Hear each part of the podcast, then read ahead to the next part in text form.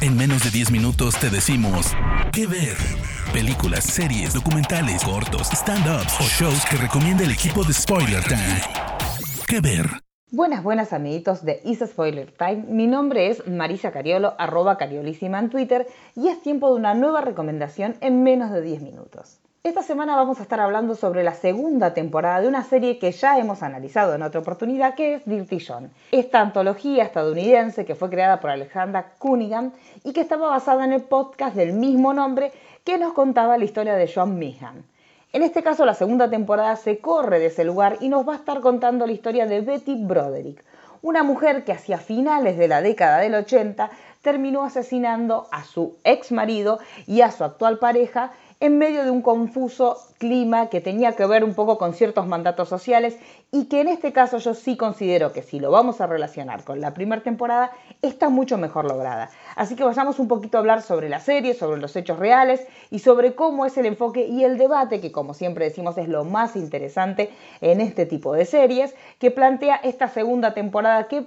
en lo personal considero que es aún superior que la primera que ya nos había gustado bastante. Recordemos otra vez que Connie Brighton sigue siendo productora ejecutiva de la serie, pero en cambio los protagonistas y los actores principales que van a contarnos básicamente la historia del matrimonio Broderick son Amanda Pitt en el lugar de Betty Broderick y Christian Slater como Dan Broderick. Ellos nos van a contar la historia de este matrimonio que empezó y desde sus comienzos con una mujer que cumplía ese rol de ser el apoyo del hombre y una mujer que desde su infancia siempre tuvo una gran intención o un gran interés por ser madre, por formar una familia, por ser ama de casa, siempre respondiendo a cierto esquema social que tenía que ver y que era reinante en esa época. Estamos hablando de fines de la década del 60, donde vemos justamente esta imagen que Luego, cuando uno termina la serie, uno empieza a entender hasta qué punto ese concepto del amor romántico, ese concepto de la mujer que se quedaba en la casa para que el marido trabaje, este apostar a un proyecto común perdiendo parte de la individualidad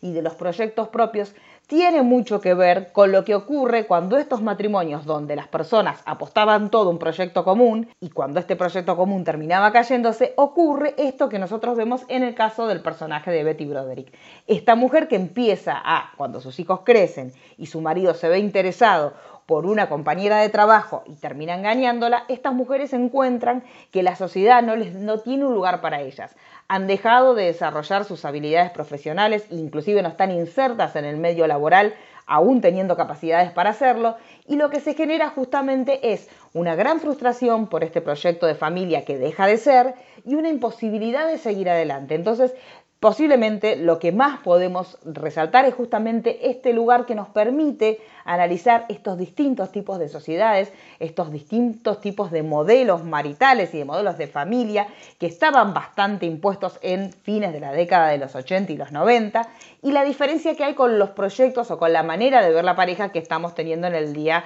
de la fecha y en la actualidad. Básicamente me parece que esto es uno de los grandes aciertos que tiene la serie, en mostrar la mirada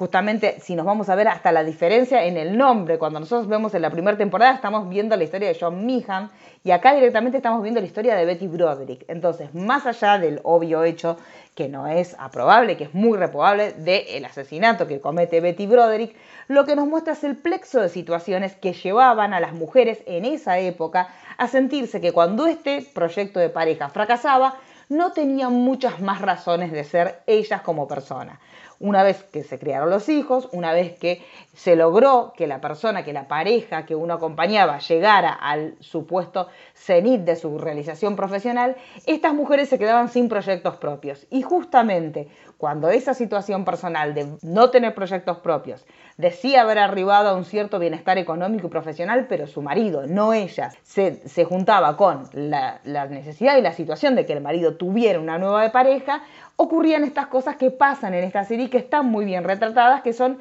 el colapso total de estas mujeres. Estas mujeres que no sabían cómo continuar con sus vidas y más aún dentro de una determinada clase social a la cual su marido y ella habían llegado por el esfuerzo de ambos. Pero el esfuerzo de las amas de casa en esa época, y aún sigue pasando, siempre suele ser bastante desatendido y bastante invisibilizado por la sociedad. Esa famosa frase de detrás de cada hombre hay una gran mujer esconde un poco esa filosofía de que la mujer está detrás de ese hombre exitoso, pero nunca al lado. Entonces, estas mujeres que representaban ese ideal de familia en el cual la mujer era el sostén invisible de un hombre exitoso, cuando este hombre llega a ese lugar y si no tiene la consideración suficiente de seguir compartiendo este proyecto común, ocurrían cosas como la que le pasan a Betty Broderick de tener un colapso nervioso que la lleve a ser básicamente una estorqueadora, una acosadora, una mujer que termina llamando por teléfono en cualquier horario a la casa del nuevo hogar conyugal que eh, Dan Broderick termina formando.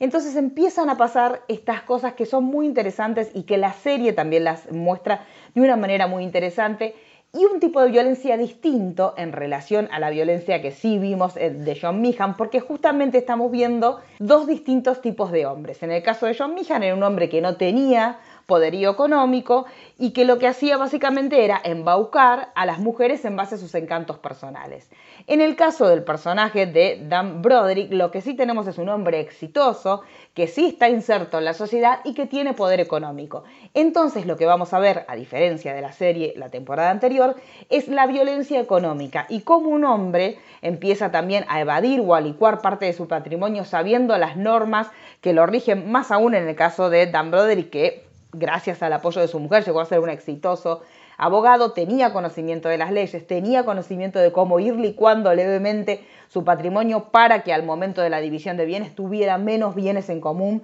con su mujer y esta repartición de 50 y 50 fuera eh, por una cantidad mucho menor. Entonces esta serie nos va a mostrar, aparte de las situaciones que de hecho las situaciones de violencia física del marido hacia ella no son este, notables, acá también hay un tema que la serie no lo retrata tanto como sí se ve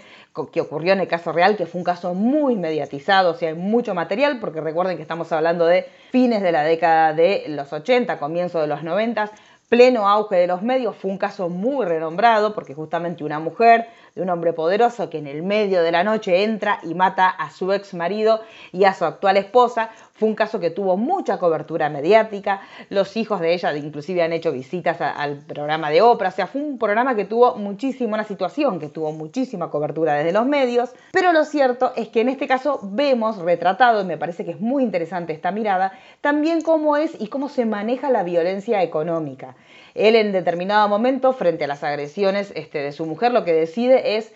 por su propia cuenta, no a través de un juzgado que así lo determine, irle cobrando una especie de multa por cada vez que ella insulte, una multa por cada vez que ella entre a su casa, y estos ítems que él cataloga, él forma una tabla donde dice, bueno, por tal insulto te voy a descontar determinada cantidad de dólares, si vos entras a mi casa te voy a descontar otra cantidad de dólares. Estas penalidades económicas totalmente arbitrarias que él aplica no hacen otra cosa que minar la independencia económica de una mujer que no estaba inserta en el ámbito laboral justamente por estar todo el tiempo apostando a este proyecto común que terminó cayéndose. Entonces es muy interesante que vemos y que relacionemos con la temporada anterior, donde sí teníamos violencia física, pero no teníamos una relación de poder dispar. En esta temporada sí tenemos una relación de poder dispar, donde Betty Broderick está supeditada económicamente a su ex marido, está supeditada también a las decisiones que toma y esta situación, que también esto es muy real y ha pasado en todas las situaciones y en los divorcios que uno posiblemente haya conocido, esta falta de veracidad o esta cuestión de engañar a la mujer y de mentirle y que la mujer tenga que terminar armando su propia historia en base a retazos de lo que ve en, su grupo, de, en su círculo íntimo o sus amigos. Esto me parece que también es muy importante. Se muestran otros tipos de violencia en esta serie y juega también con un eje temporal que va y viene que permite que nosotros veamos a una Betty creando este, este universo económico y este poderío económico para su marido y finalmente, cuando su marido lo consigue, quedándose afuera y perdiendo la razón y terminando cometiendo un doble asesinato que en, un primer juicio ella directamente fue absuelta y en un juicio posterior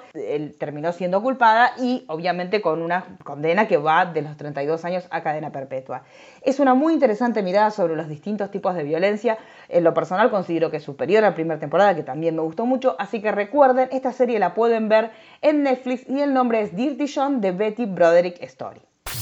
Parte del equipo de Spoiler Times, esperamos que te haya gustado esta recomendación. Nos escuchamos a la próxima. ¿Qué ver?